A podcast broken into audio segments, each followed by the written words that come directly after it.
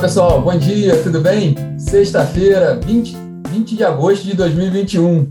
Eu sou Rodrigo Polito e este é o Minuto Megawatt, que é transmitido todos os dias às 9 da manhã, em live no Instagram e também fica disponível em podcast. Bom, sexta-feira chegando, né? Mais uma semana terminando, semana que foi muito movimentada na área de energia, né? Com destaque para a votação do marco legal da geração distribuída que ocorreu na, nesta quarta-feira na Câmara, né, enfim, foi votado o marco legal da geração distribuída, abrindo em novas perspectivas para o setor, foi aprovado na Câmara, né, e agora ele foi para, para o Senado. Mas hoje, nessa sexta-feira, nós vamos falar principalmente da agenda do governo, no, do, do Ministério de Minas e Energia, do governo federal, nos Estados Unidos. Esse é o principal tema de hoje do nosso bate-papo aqui.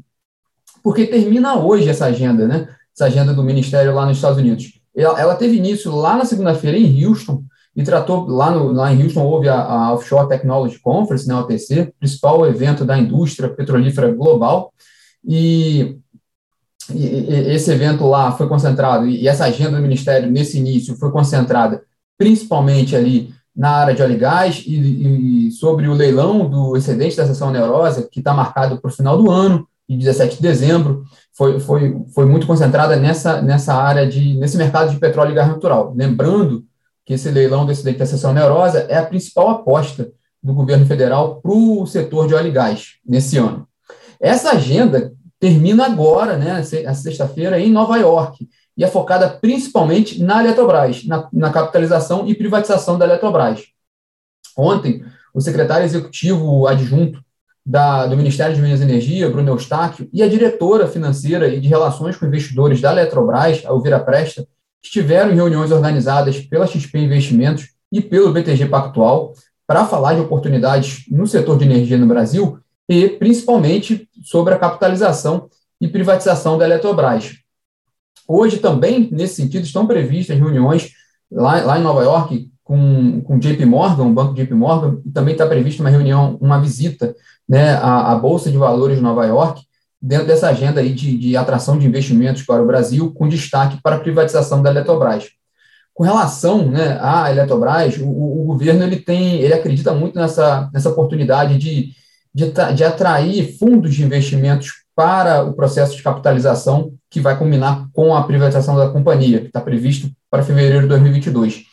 É, é, essa, essa, esse entendimento do governo se deve pelo próprio desenho da operação, porque o, o, o, projeto de capitalização é criar uma companhia que não tem um controlador definido, seja uma, uma corporação, que é um, que é um desenho que atende, a, atende mais a fundo de investimentos mesmo, até por questões de governança também, mas é mais interessante para fundos de investimentos do que para investidores estratégicos, companhias de energia mesmo porque na visão das companhias de energia, em geral, é melhor elas serem controladoras, porque aí elas conseguem tirar, gerar mais valor operando o ativo, né? É diferente. Nesse caso, como é uma corporação que está sendo desenhada, não vai ter um controlador definido, o, o, o negócio ele tende a ser mais atrativo para fundos de investimentos. E por isso que o governo tem apresentado muito essa, essa oportunidade, tanto aqui quanto lá fora, né? É isso que eles têm feito, né?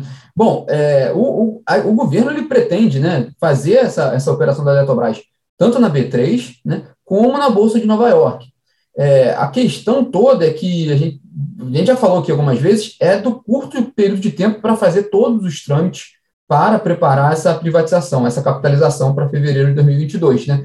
Tem todos os trâmites em relação à, à regulação, né, à descotização é, da, das usinas, tudo que tem que ser feito em âmbito de de CNPE, o próprio TCU também, né?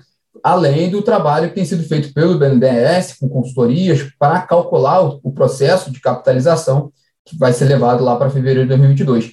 É, conversando com pessoas que participam do processo, tanto na Eletrobras quanto no, no, no BNDES, todos que estão envolvidos, de certa forma, é, ainda há muito essa intenção mesmo de fazer essa operação lá fora também, na, na Bolsa de Nova York. Mas há uma preocupação porque essa, essa operação lá tem um, um, número de protocolos né, maior do que, ser, do que apenas na B3. Então, já é um, já é um processo muito complexo para ser feito nesse curto período de tempo.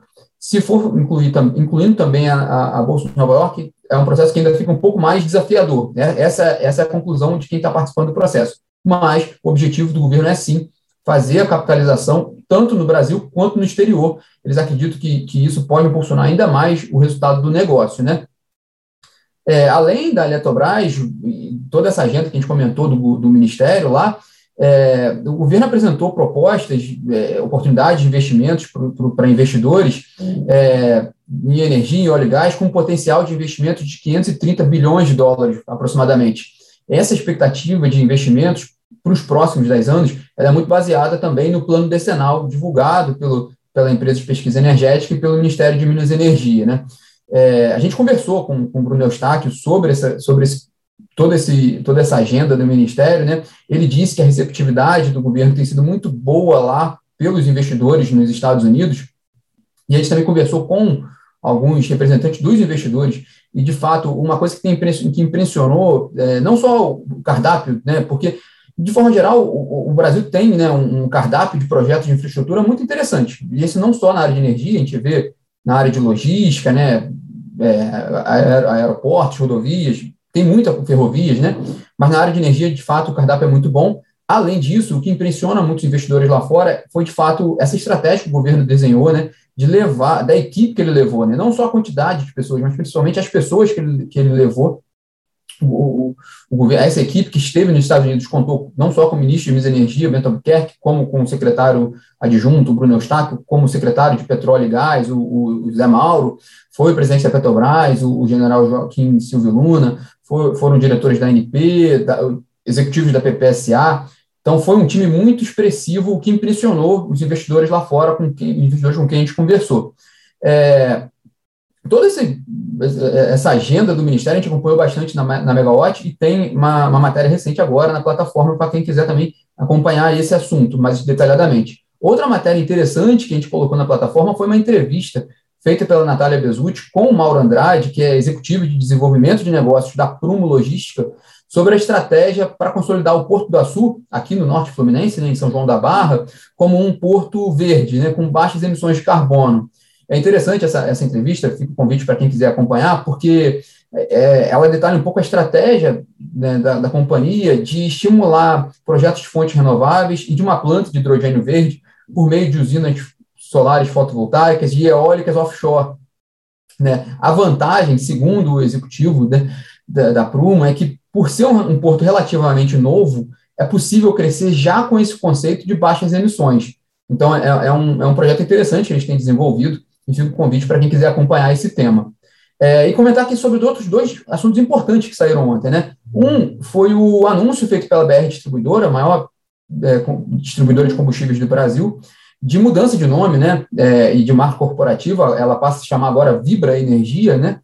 mas é, é, esse movimento ele faz, ele faz parte de toda essa estratégia que a, que a BR, agora Vibra Energia, tem feito de se movimentar no sentido de transição energética, né? eles adquiriram a Targos no ano passado na área de comercialização de energia, eles têm olhado outros ativos, não só combustíveis, né? a chegada também do ex-presidente da Eletrobras, Wilson Ferreira Júnior, um, um, executivo tipicamente do setor elétrico, passou a ser o presidente da BR, agora Vibra Energia, né? tem, tem todo esse movimento, eles estão fazendo uma, uma, uma estratégia toda de, de, de governança, de transição energética, e, e também todo esse, todo esse, toda essa nova estratégia com essa nova marca vai ser apresentada no início de setembro, em 1 de setembro, com, na verdade, não é um BR Day, porque a BR mudou de nome, mas é um, é um dia para os investidores, né? Vai ser apresentado no início de setembro toda essa estratégia. Um ponto interessante é que a, BR, a, a, a Vibra Energia mantém a marca BR como identidade visual nos seus postos combustíveis, que é, um, é, um, é um, de fato uma marca muito forte para a companhia, e em entrevista publicada hoje pelo jornal Valor Econômico, o Wilson Ferreira Júnior ele comenta um pouco sobre esses planos e ele ressalta ali né, aquela meta de venda de ativos de logísticos, entre 20 e 25 ativos logísticos, para levantar um bilhão de reais nessa, nessa mudança estratégica da companhia. É, a segunda informação importantíssima que saiu ontem foi o balanço do mercado de gás natural de junho, né, e o consolidado do primeiro semestre no Brasil, feito pela ABGás, Associação Brasileira das Distribuidoras de Gás Natural.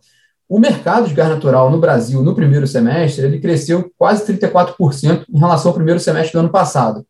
O que é interessante é destrinchar um pouco esses números, porque o setor de, que, que, impulsionou esse crescimento foi o de geração termoelétrica. Né? A gente está vivendo essa crise hídrica, uma, de, uma necessidade de espaço termoelétrico enorme, a, a, a demanda termoelétrica por gás natural cresceu muito no primeiro semestre, cresceu 62% em relação ao primeiro semestre do ano passado. Outro dado interessante desses números da Begás é o setor industrial, que também apresentou um crescimento de 22% do consumo de energia no primeiro semestre, né, fechando na média de 29,2 milhões de metros cúbicos dia de gás natural. Mas é interessante ali, porque a Begás também pontua que, especificamente o mês de junho, o consumo industrial de gás natural superou o patamar de 30 milhões de metros cúbicos diários pela primeira vez desde agosto de 2018, fechando em 30,4 milhões de metros cúbicos diários.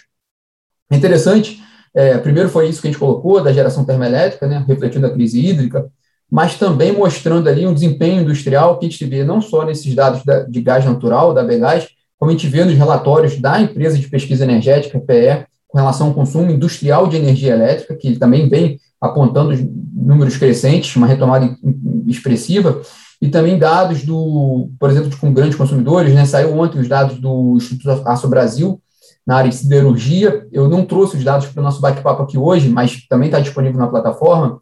Já os dados consolidados até julho, números muito expressivos em termos de crescimento, tanto em produção de aço bruto quanto em consumo. Não à toa, em junho, né, o Aço Brasil revisou né, suas estimativas para esse ano, tanto de produção quanto de consumo, aumentando essas estimativas para 2021. É, fechando aqui a agenda do dia de hoje, a agenda de hoje ela está bem tranquila, depois dessa semana movimentada, que a gente comentou aqui no início do bate-papo, com destaque para aprovação do marco legal da geração distribuída na Câmara, é um tema que ainda vai ficar muito na agenda, né? Essa semana, essa sexta-feira está relativamente tranquila, com destaque para essa reunião, para essa agenda ainda, né, o desfecho dessa agenda do Ministério de Minas e Energia nos Estados Unidos, que de fato tem tido muitos compromissos lá muito interessantes.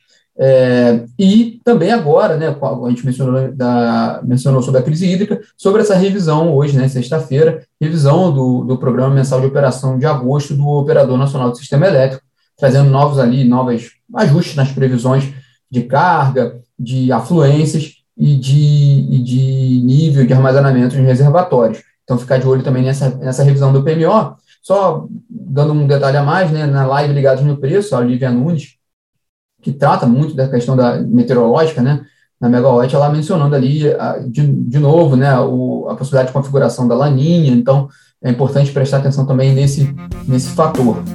Bom, pessoal, esses são os destaques dessa sexta-feira. Desejo a todos aí um ótimo final de semana, um bom descanso e nos vemos de novo aqui na semana que vem. Tchau, tchau.